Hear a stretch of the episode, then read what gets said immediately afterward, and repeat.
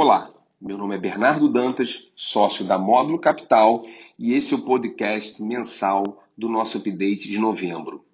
No mês de novembro, o fundo Módulo 1 FICFIA rendeu 1,7%, enquanto o retorno do IPCA mais o yield do IMAB 5+, foi de mais 0,5% e o Ibovespa mais 0,9%. No acumulado do ano, o fundo apresenta alta de 29,6%, comparado a 23,2% do índice. Em novembro, apesar da deterioração do ambiente político, da frustração com o resultado do leilão do excedente da sessão onerosa e da forte desvalorização cambial de 5,77% no mês, a Bolsa Brasileira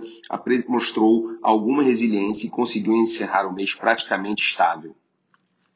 o ambiente político ficou contaminado e mais polarizado a partir de decisões do STF, tais como as liminares atingindo o compartilhamento dos dados do COAF e da Receita Federal, além da mudança no entendimento sobre a prisão após condenação em segunda instância, e consequente libertação do ex-presidente Luiz Inácio Lula da Silva. Os discursos agressivos e o estímulo ao enfrentamento, com menção dos exemplos dos protestos no Chile, trouxeram alguma apreensão ao mercado.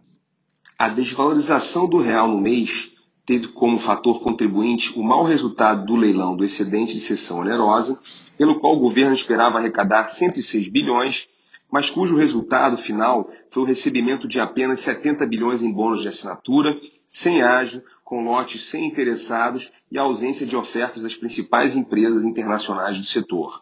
Ainda no câmbio, pesaram o momento político conturbado, com protestos violentos em muitos países da América do Sul, a menção ao AI-5 em coletiva de imprensa e o comentário sugerindo ser recomendável se acostumar com juros baixos e o câmbio mais alto por um bom tempo, ambos realizados pelo ministro Paulo Guedes. Como consequência desse rápido deslocamento cambial, o Banco Central atuou via leilões extraordinários ao longo do mês para controlar o movimento abrupto da taxa de câmbio.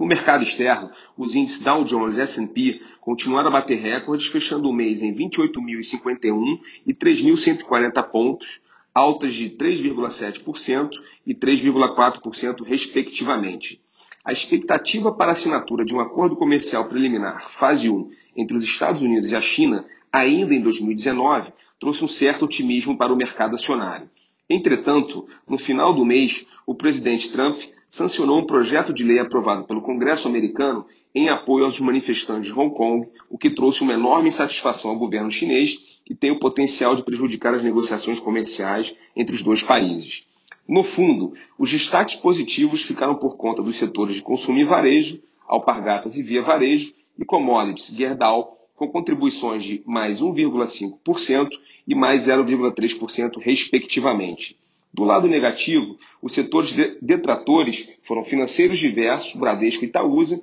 e utilidades públicas, CPFL e Eletrobras, ambos com contribuição de menos 0,1%. No mês, aumentamos a nossa exposição, iniciando uma posição no segmento de tecnologia e telecomunicações.